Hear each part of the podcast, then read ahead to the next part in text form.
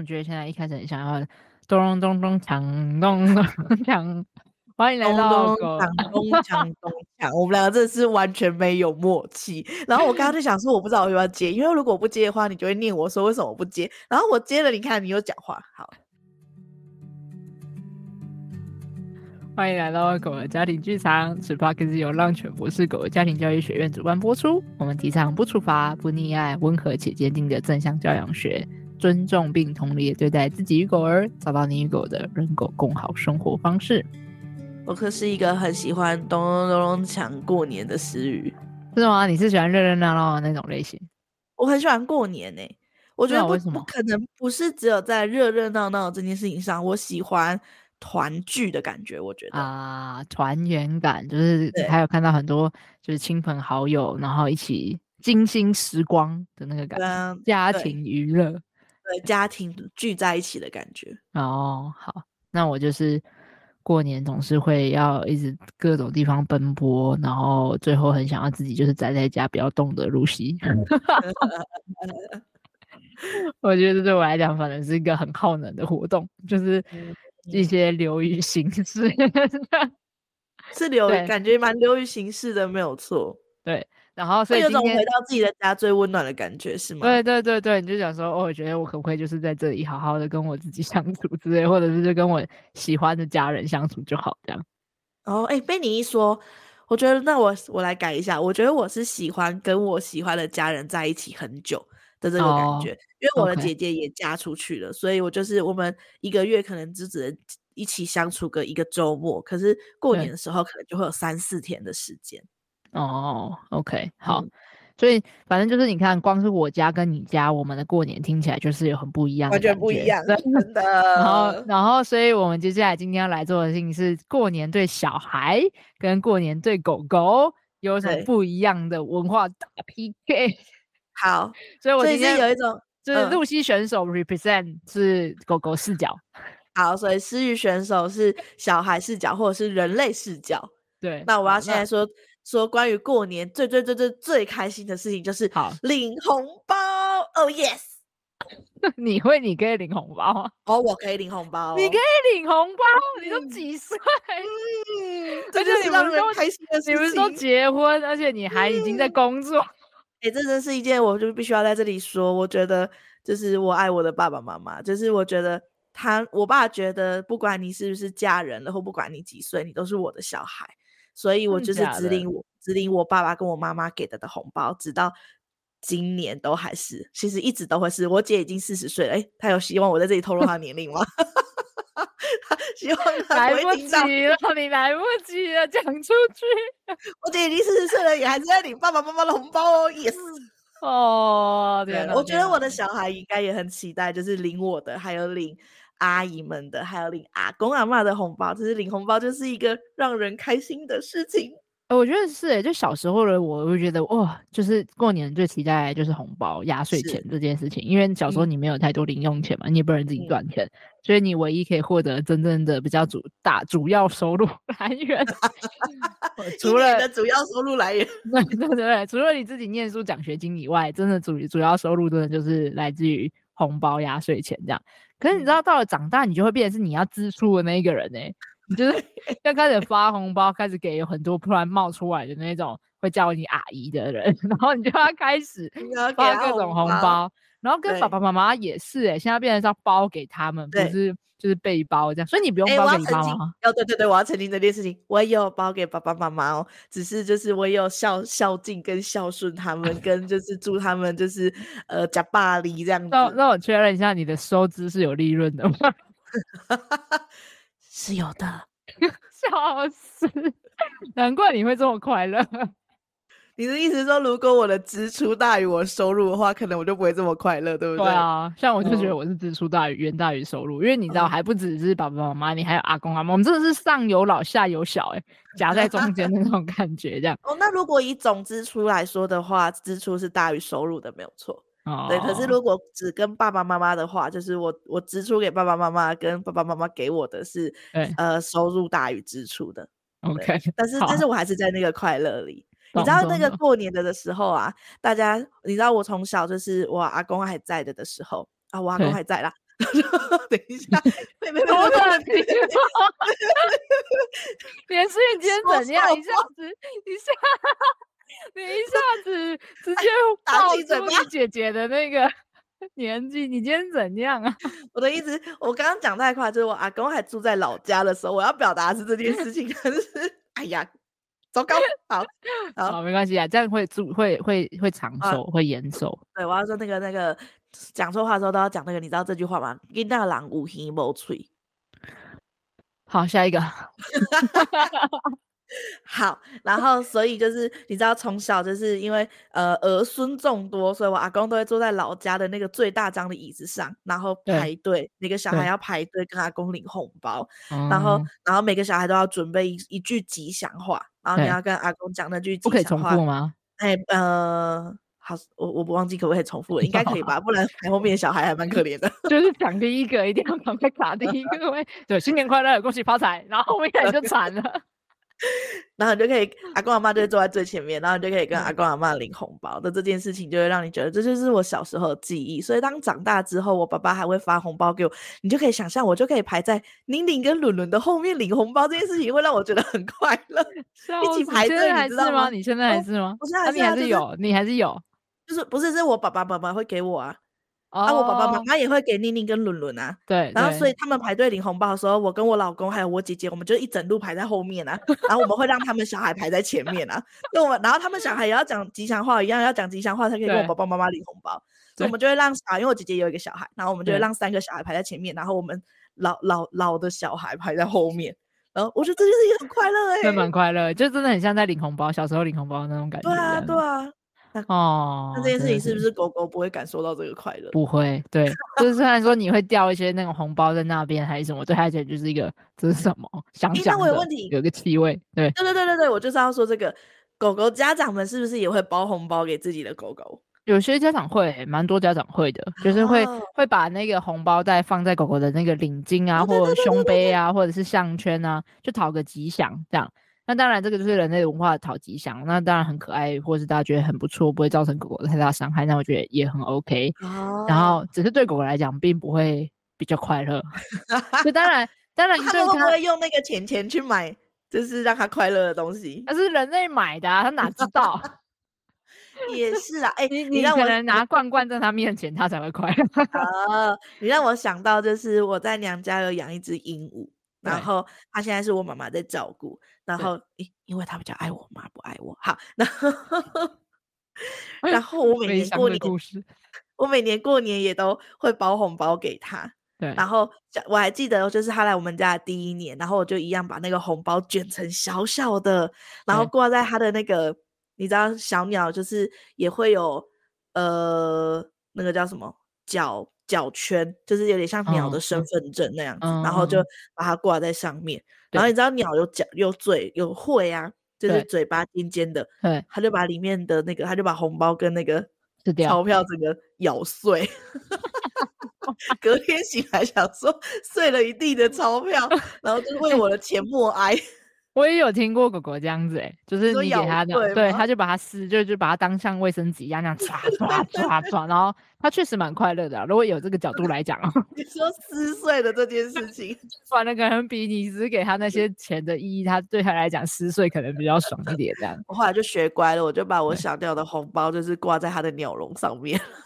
我真的觉得，如果那个爸爸妈妈送红包给狗狗啊，快乐的应该就是我们这样。哦，我记得去年自己是不是？对，就是去年我妈就包超大包红包给 Taylor，因为她就现在她不会包红包给我嘛，啊、是我包红包给他，所以他就会包红包给 Taylor，然后结果爽的是我，对对对，所以这只是间接红包，你知道吗？对，对，然后我就拿，爸爸妈妈也懂，心里也懂这件事情啊。对啊，应该是对，嗯，所以所以就是就是反正就是，所以我觉得我的意思说，如果当长辈包红包给狗狗，完全可能就是一个借机行事的概念，这样，所以爽的是人类，啊、还还一样不是狗，所以红包这件事情真的只有他。哦、我觉得如果你愿意让他撕红包，不撕红包有礼数的问题吗？嗯，不知道，但不要撕钱。你说撕红包袋本身是吗？对，撕红包袋这样。就是我不知道这个会不会，因为好像不是说是有一些有一些方有一些说法是不能把红包袋丢掉吗？然后还是什么的？哦、对对对，有那个不能在过年期间不能把红包袋丢掉的说法，没有错。哦哦，是过年期间，OK，好，所以我不认知的啦。我不知道这个有没有什么就是礼俗的部部分之类的。对对对对，但如果假设没有的话。那让狗狗去撕红包这件事情本身是蛮爽的，就是。哎、欸，我想到一个了，因为那个红包蛮小的的啊，就是如果要让狗狗爽的话，家长们就去书局买那个红色的纸，然后做成自己做成一个巨大的红包，让它撕也蛮不错的啊。就是有一个加入我们的概念。或者是对，或者是拿家里面的一些废纸就可以了。不行，要红色的，要有那个红包的意象啊，才有才有一起过年的感觉。对，哦，不过说到这个，就让我想到，我确实有一个东西我没有研究，我不确定那个红包上面的那个，嗯，哦、那个材质是什么东西吗？对对对对对对对对，然后我不知道那个材质，狗狗在不小心吃到会怎么样，这个就是我不是很确定的地方。哦，哦这个也是，对对，对。好了，好像没有，好像没有一定一定要让狗狗扎上红包 这件事。反正这件事情对狗狗来说就不是一个他们会感受到快乐，是人类在快乐。好，那我要讲下一件，对对对对，我讲下一件事情。我觉得人类在过年会快乐，或者是小孩在过年会快乐的下一件事情是。可以很晚睡，尤其是守岁的那一天。像我们家小孩，就是最晚最晚一定是九点就已经在床上了。平常时候，对，平常时候，特殊就所以像过年就会对他来说是一个很特殊的时候，然后他可能就可以跟我们到十一二点。然后可以跟我们一起守岁的这件事情，对他来说是一个很特殊的经验。然后跟哦，已经这么晚了，然后全部人还聚在一起，然后我觉得这件事情是我自己觉得很快乐，然后他应该也觉得很快乐的。然后这对狗来讲，完全就是 超不快乐，因为狗就是可以想象，对啊，就是很需要规律性和睡眠，所以对他们讲，他们反而想要拜托不要再吵了，外面可以让我好好睡吗？就是我很需要。跟平常一样，有一些睡眠仪式啊，然后有一个安心可以好好睡觉的空间啊，然后觉得很自在、很放松啊，这件事情，其实我觉得反而对狗狗来讲，要守睡，就是你知道熬夜这件事情，只是对狗来讲是辛苦的，反而会让它的体力累积上升很多。他们反而可以想要拜托，你可以进来跟我一起睡觉吗？求你。然后，但他们可能不会是用这么温和的方式求求你这样。有些狗狗会，就会温柔说：“我想去睡觉。”那很多的青少年狗狗、年轻狗狗就会开始欢想睡，但是睡不了，就开始在你全家疯狂的冲刺 F1 赛车之类的。对，他可能就跟你讲说：“我超级想睡了。”然后可是我却还没有办法睡，就因为很多活动在发生，然后有很多事情，然后可能不熟悉，然后爸爸妈妈又陪没有陪在身边。但对我来讲，要能够在老家好好入睡，其实是一件。不容易，蛮困难，但是很重要的一件事情。嗯，这倒是真的。如果在想象中，他平常十一二点应该就是一个在睡觉的时间了。可是在这这这个状态中，十一二点就是嗯，才正要开始。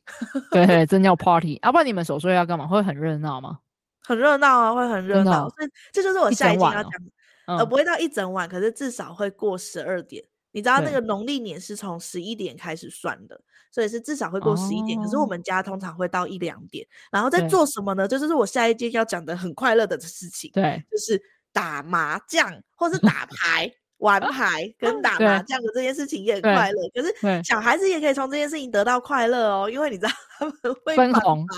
对啊、呃，不是不是，因为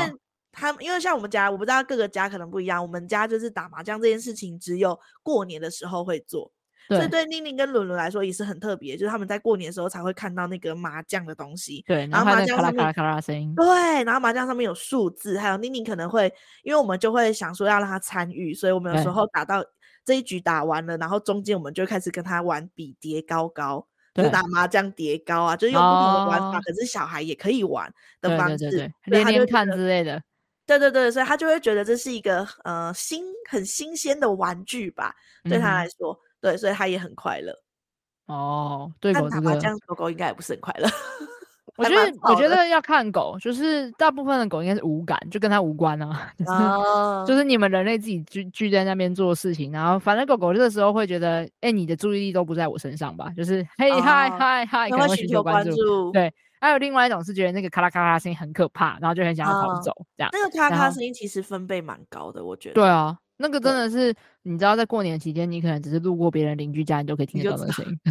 对对对对。所以就是声音超级大，就知道巷尾在打麻将。对对对对对，那个穿透力很强，所以对对对，对狗狗来讲，那个声音其实也是很巨大，而且这种人是它也不会停下来，而且三不五时，而且无法预测，也不知道它什么时候要出现。它就是过一阵，有时候打一下十分钟，有时候可能二十分钟，就是你知道没办法预测。可是他会知道，就是差不多你会可能在那个活动，就是会一直持续出现那个声音这样。对，所以如果在同一个空间狗狗逃不走的时候，就会觉得可能很被打扰、很吵这样。那当然也有狗狗可能可以习惯化，就是一个哦不 care 不在乎，然后最后可以睡觉，嗯、也是有这样状态。可是不论哪一个，大部分都是无感跟无感，他不会感受到那个开心的的感觉。对，还好就没什么。对，因为除非你你让它参与嘛。可是我现在一时想不到它可以怎么参与麻将活动。就是你看，像小孩子也是啊，你就是帮他创造参与活动，他并不是叫他参与，你就是他，你跟他一起叠叠看啊，或者是玩什么连连看啊，是原。本的麻将的玩法，对，创造一个让他可以参与，让他喜欢这件事情，对对，所以可是如果你要对狗狗，你要做参与这件事情，你就感觉不是在跟麻将有关，你可能就会另外拉出来，比如说，或者是你可以让他贴在你旁边或睡在你旁边，这种有些狗狗可能会觉得还蛮 OK，可是真的很看狗。看这个对对，就是真这个时刻，你如果坐在沙发上，他窝在你旁边，可能他会觉得更舒服一些，这样子。所以就是，哎、欸，你这让我，你这让我想到，就是我们在打麻将的时候，小朋友也会寻求关注，因为你就是一直在专注在那件事情上。对啊，你都没理他。四个大人，对，你有四个大人在那个上面，然后。他所以所以哦，所以我想起来了，我们会创造他也可以一起玩的，就是因为他一直寻求关注，所以我们只好可以让他就是哦，我们休息一下，然后让你可以跟我们一起玩的这件事情。对，对，所以我们后来我们家啊创造了一个模式，就是。呃，你知道以前没有小孩的时候啊，我们家是五个人，就是在我还没嫁人的时候，我我们家有爸爸妈妈跟我们家三姐妹，我们家是五个人，然后我们五个人就会四个人去打麻将，然后一个人负责切水果啊，然后泡茶、准备点心啊，对，然后渐渐的在有小孩之后呢，就是四个人去打麻将，然后其他人要陪玩小孩，就是你要照顾小孩、嗯、陪玩小孩，然后然后小孩有什么需求，你可能要去满足他，因为不然就是还会去。找那个正在玩牌的大人，所以我觉得轮流，对，这也许也是狗狗家长可以做的事情。对，就是他家可以有人可以轮流带狗狗去散步，可以轮流有狗，有的人在打牌，有的人在玩扑克牌，有的人在打麻将。可是有的人可以去负责去跟狗狗全然照顾狗狗的需求，对，有跟狗狗的精心时光，然后去这样子做轮流。我们还会说输的人下来，然后换照顾小孩那个人上去，然后换你照顾小孩，你都已经哦，就这样轮。对，你都已经放枪输了哦，好，那我要下来了。哎、欸，那这样上诉，哎、欸，这样赢的人可以永远都不用照顾小孩，对啊，这个动力很强，对不对？对不对？还可以赢钱，然后还可以不用照顾小孩，可以对啊，可以疯狂赢这样子，没错，没错。所以我知道我们家是不成文的方式，但我觉得也是一个狗狗家长也许也可以用的方式，因为当你有另外一个人有精心时光跟狗狗在一起的时候，他也会觉得有被陪伴的那个，他会满足他这个需求。哦、对对对对，没错。对啊，所以这个是我们可以找到的权衡机制，这样。好，还有下一个吗？有，我有下一个。下一个，我觉得过年很开心，嗯、跟小孩也会很开心的，就是逛年货大街，或是逛街，哦、就是那种、嗯、你知道，就是年货大街就会有很多红红的东西，红红的东西，然后会有很多咚咚咚锵咚咚。对，然后呃，那个什么春联啊，然后很多很特殊的东西。就是小小朋友没有看过的东西，或者是或者就是南北杂货，对对，但是这些其实平常的街道或者是夜市不会出现的东西，就会在那一天都出现了。哦，然后就我们就会去逛逛逛，去走走，对对对，对，也有种走村的感觉，然后很开心，就很热闹。对对对，就很体验那个过年的氛围感，然后小孩也会觉得很新奇。对，这是狗狗会开心的吗？这是哇，这真的，这很看狗。就是，比如说我，我其实内心觉得大部分狗应该不喜欢，可是像我家狗就是完全反例，就是 它，你家狗是个爱逛街的狗，它超爱逛街的，所以想到问我，它会很快乐，它超级开心，它会觉得哦耶，Let's go，这样就你知道，前阵子就是我们有一次不小心去到了我们家附近很常会遇到大学，然后我们那天不知道，但那天是校庆，然后。嗯。校庆那天就是你知道很热闹，操场上面说来，这下一把快点快点冲了冲了冲了，然后重点是旁边的地方就有一整条的那种像园游会，嗯、就是有很多小摊贩来来这里，嗯、然后很一整长很长哦，他那一天快乐到不行，然后跟着我一起在那边牵，因为我就说来就是要去到人多的地方，所以我们上起牵绳来，然后他就哦超快乐的，一直在那边东闻闻西闻闻，对，他就是很享受，他就很喜欢逛街的一只狗，他也是很爱逛夜市、逛市场的狗狗，可是他很喜欢闻那些新不同的气味，对对对。所以市场啊、夜市这些都是，然后他那他真的是一只非常爱逛爱逛街的狗，他连可能走在骑楼边，然后他就会说我要去这间，我要进去。我我亲眼看过，他明 确的指示我们两个，跟我们两个说 我们要继续走下去了，我就是要进去这一间。我们都已经超越 Taylor 了，大概两三个店面了，他还是明确的指示我们，告诉我们我就是要进去这一间。你来帮我开门，对对对对对对，他就是，这他就是一直很爱，他真的是不知道这这一点就跟我很没有很像，但他就是很爱，非常非常爱逛街的一只狗狗。因为我真的很好奇他是怎么去判断说他就是要那一间的，因为他有时候他选择的商店。不是都是卖食物的商店，对对对对对。他有时候选择商店，就是像他这一次，他有一次一直有冷气的，对，有冷气那那什么女装店的那种时装店，他也要进去。然后我都想说，你为什么要明确只是你想要进去这家店？他喜欢姐姐。他真的喜欢姐姐，他真的不通哎，他真的会主动靠近姐姐这样，然后然后他很常明确指示他要进去咖啡厅，然后我就问 Lucy，然后 Lucy 就说，因为咖啡厅冷气很强，对，他喜欢有冷气的地方，然后跟如果有食物烧肉店，他大概就会留久一点，或者是一些什么烧烧腊店也是 这种，太有趣了，所以他就会。喜欢逛年货大街，我觉得他会，他会很享受这件事。你过年大家去逛年货大街，拜托，我想看。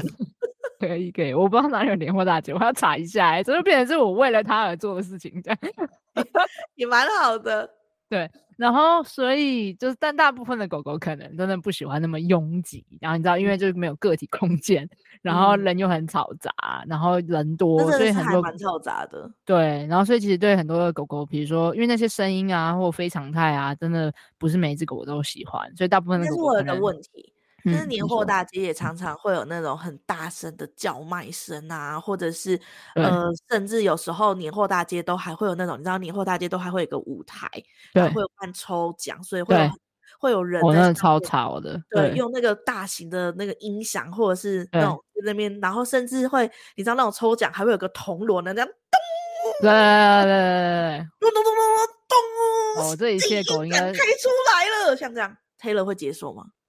哦。大部分的狗狗都会吓烂，那就是那些很可怕。但 Taylor 真的就是一个例外啊，他他是我可以带着他去，你知道跨年晚会不是也是那种巨大的那个舞台，哦、然后梆梆梆梆嘣嘣嘣嘣这样，然后可能放烟火放鞭炮，他都他都不 care 这样。但它就是一只，它真的是反例啊，就是并不是大部分的狗狗都是这样，就是它就是很很喜欢热闹的一只狗。然后就是跨年的时候，不是也很多那种夜市嘛，就是也是平常不会在那的，对对对。他在那边夜市，他就超逛的超开心，他就是很喜欢。然后人很多，他就是很，他就很喜欢，他就人来疯。但他人来疯也不是很嗨，他就是很享受那一切，这这种很热闹的感觉，就是好像有什么事情在发生。欸、对他很爱凑热闹，超级。他明明平常都稳重稳重，然后静静的，然后自己趴在那，然后也不太会有声音上的表达，然后对对对，对生活周遭事情都有点漠然感，但他却很喜欢热闹，这是一个很反差的狗狗。我觉得他没有到对生活很漠漠漠然，但他就是觉得喜欢晒太阳。其实我觉得还好，他没有很无感诶、欸，就是他就是喜欢这一切，可是不会有太大的反应。你在说是个嗯，对，然后对，然后他就是想要探索就探索，想要停下来观察，就是他不会有很大的反应的这件事情。对对对对，他对逛街的那个反应是连我都看得很一清二楚的那个反应，就是你知道他开心这样 子。对。对，他有时候还会就是，你就会发现他的走路速度开始变得很轻快，咚咚咚咚咚咚咚的那种感觉。对对对对对。然后如果真的在很嗨很嗨状况下，还还可能会微微的旋转跳跃，然后说 Let's go 这样子的感觉，就是很兴奋，这样就会很开心。对，然后但但就是就是讲他就是你知道他，你明显一版就是他的全身上下的肌肉和表情都在说他很他很期待，这样很想要去认识和探索，但就是这样子而已。然后。但就蛮可爱的，觉得它真的是个反例。可是大部分的狗狗真的对那个声音啊，砰砰砰砰砰，应该是会让它觉得紧张的。嗯，不过我现在想一想，就是关于关于年货大街，我觉得如果以大人来说是还好，可是如果以小孩，就是以妮妮跟伦伦来说的话，他们也不会很喜欢那个很大声的，但他们也是很享受在逛街的那个有趣的感觉。可是如果有很大的声响出现的话，他们也不会到那么那么喜欢，他们也会吓一跳，所以可能会想要往后退几步，或者是到你身边之类的。对，所以可以预期到，就是一般的狗狗，就是 Taylor 以外的狗狗。因为大，我当然相信一定也有狗狗像 Taylor 一样，嗯、就是，所以我觉得就是看狗，就是看狗狗的状态。可是如果以狗狗这个物种来说，general 来讲，应该会是比较倾向于有点紧张、害怕和担忧，因为它是非常态的，然后无法预测，然后又是巨大声响，那狗狗的声音敏锐度又比人类还要更高一些、更强，嗯、所以它对他们来讲的震撼感也是比较大的。嗯、然后，所以其实真的没有。一定要带狗狗年货大街，真的不用，真的不用。好，就是、我要来下一个，讲最后一个。对，我觉得最后一个就是过年会让大家很开心，或小孩很开心的事情是放长假的这件事情。就是对小孩，哦、因为小孩平常上学嘛，大人平常工作，所以你就会有一个大概一个礼拜左右的假期。然后我觉得我的小孩会很喜欢有一点，就是在这个假期里面，他就是可以跟妈妈或者跟爸爸，就是家人是二十四小时黏在一起的这件事情，他们是会很喜欢的。哦、就是呃。妈妈妈跟啊爸爸不用上班，因为对他对妮妮的认知来说，我就是在家里工作，所以爸爸不用出门工作，然后都可以在家里的这件事情，他应该是会很开心，跟大人会觉得有一个放假感、长假的的感觉。哦，就是你们的整个氛围也是轻松和自在、很愉快的这样子。对对，狗狗会喜欢吗？哦、狗狗会感受到假期的这件事情吗？哦没有，我我觉得狗狗不会感受到假期，因为它本来就不用工作，不用上学。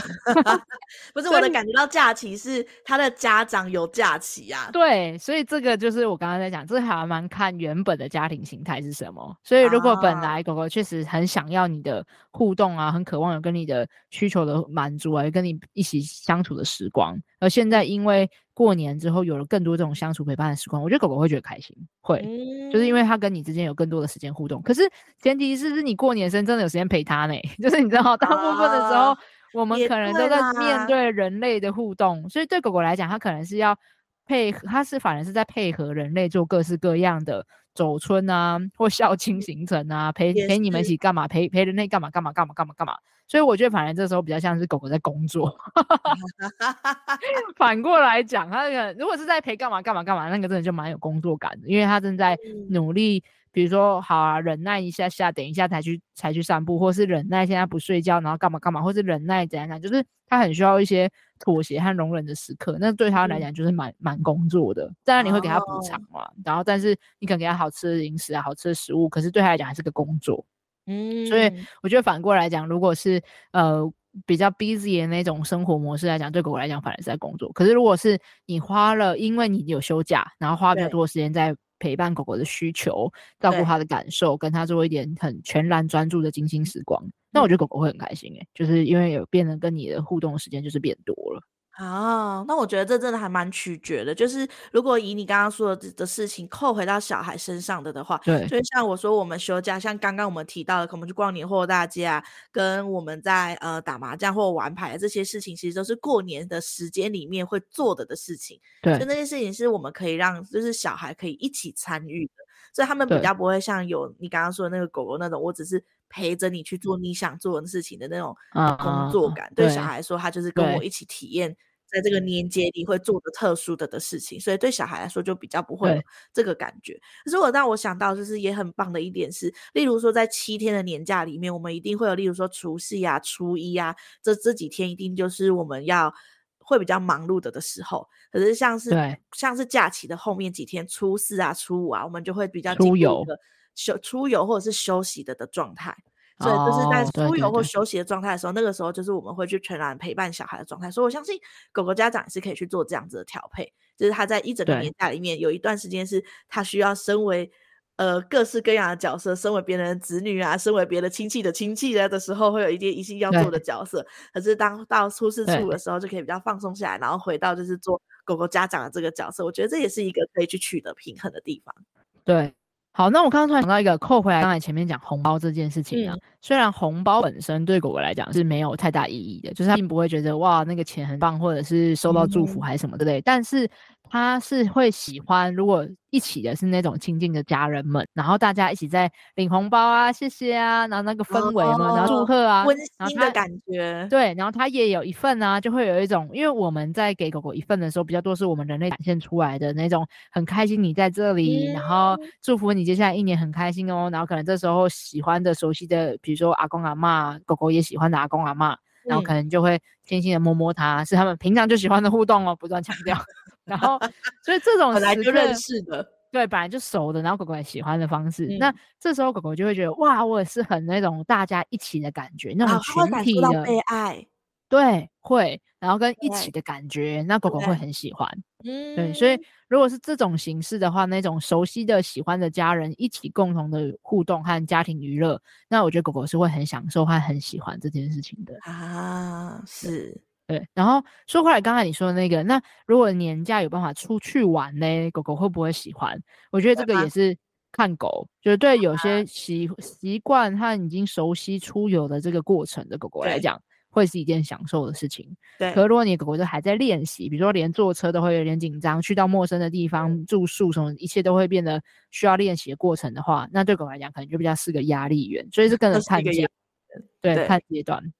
对。所以真的就是看到时候那个情境和状态。那我很讶异你没有讲到一点呢、欸，我就是像刚才要讲的最后一个，可能是唯一一个狗狗会真的很喜欢、很享受的事情。什么什么？